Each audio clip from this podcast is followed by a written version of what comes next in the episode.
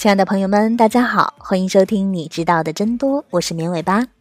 我们的节目是每周一到周五的晚上七点准时更新。现在大家除了可以在各大音频平台收听节目之外，还可以在微信公众号里面直接收听哦。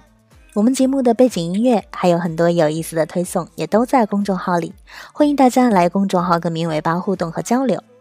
怎么加入我们呢？直接在微信里面搜索“棉尾巴”三个字的全拼就能找到了，等你来哦。目前呢，世界上一共有七十四亿人，大家知道这其中有多少人没有安全卫生的如厕环境呢？世界卫生组织与联合国儿童基金会给出的数字是二十四亿。换句话说，每三个人里就有一个人无法使用清洁的厕所。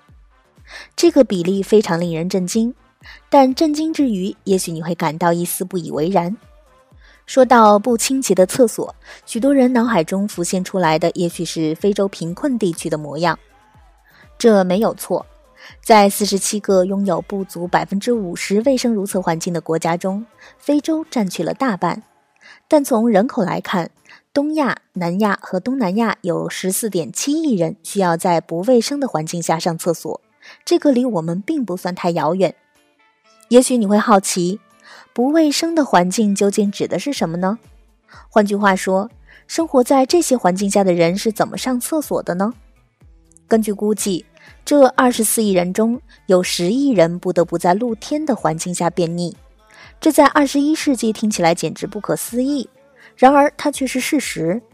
而剩下的人虽然在方便时能够有所遮掩。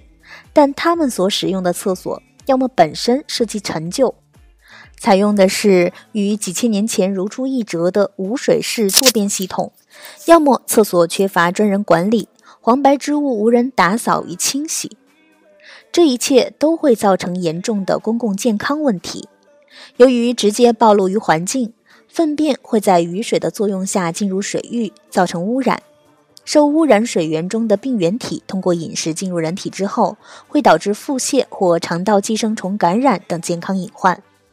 根据一些公共卫生的研究，那些在露天下便溺越频繁的国家，由于腹泻死亡的儿童数量也越多。你也许会问，为什么要用儿童来统计呢？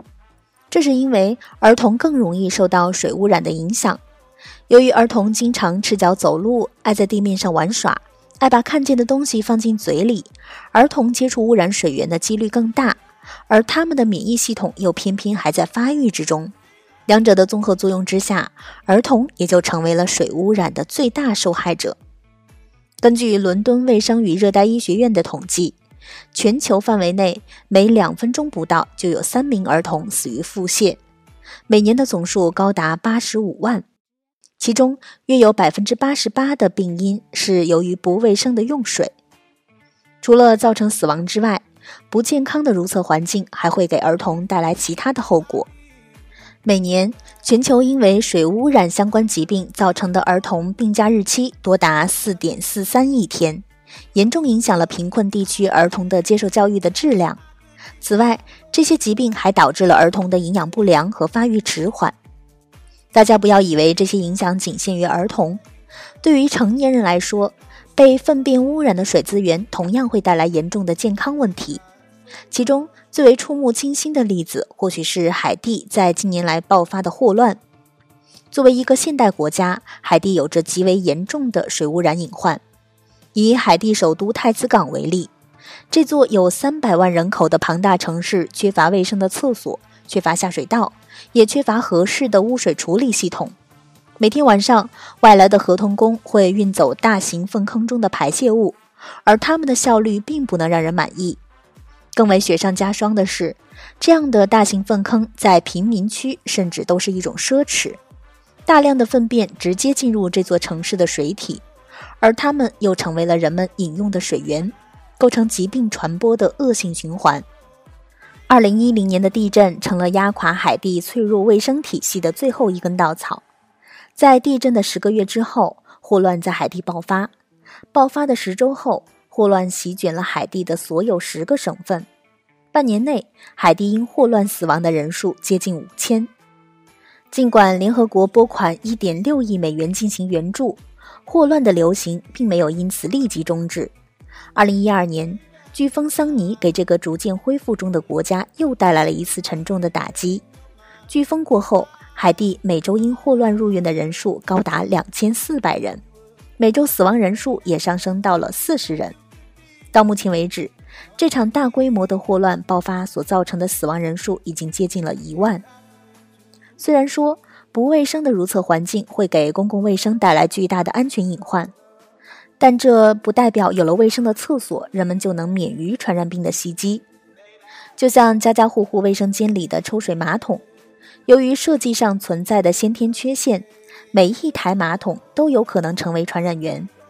据推断，二零零三年香港淘大花园整栋大楼 SARS 爆发的原因。很有可能是因为一名病人的排泄物通过下水道和排气扇的快速传播，马桶的传染力由此可见一斑。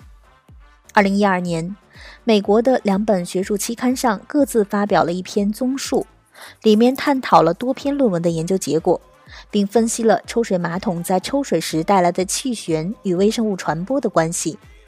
对于某些微生物来说，生物学特性让它们便于扶摇而上。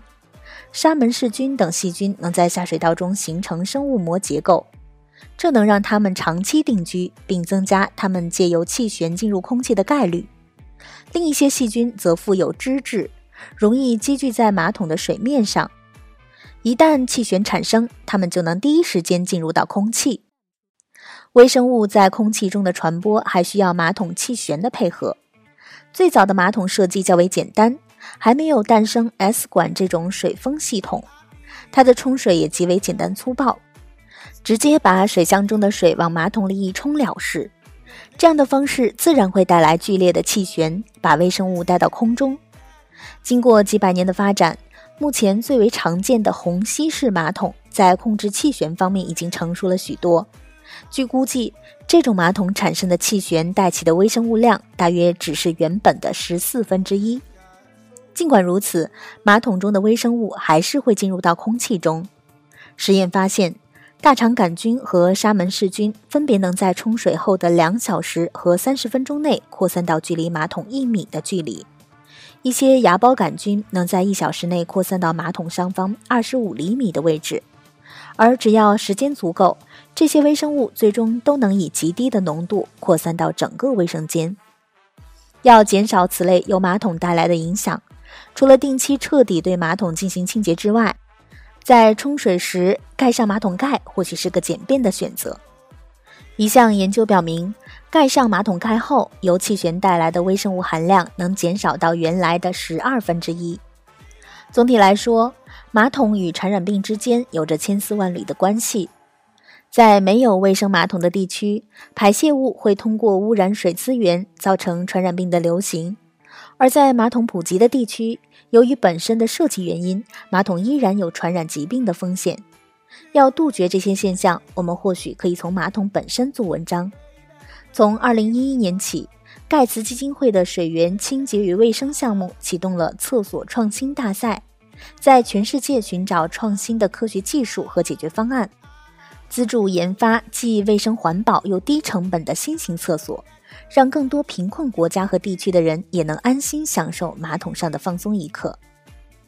好的，以上就是本期节目的所有内容了，感谢大家的收听，也欢迎大家关注“绵尾巴”的微信公众号。我们节目的背景音乐还有很多有意思的推送，也都在公众号里，大家直接在微信里面搜索“绵尾巴”三个字的全拼就能找到了，等你来哦。我们下期节目再见吧，拜拜。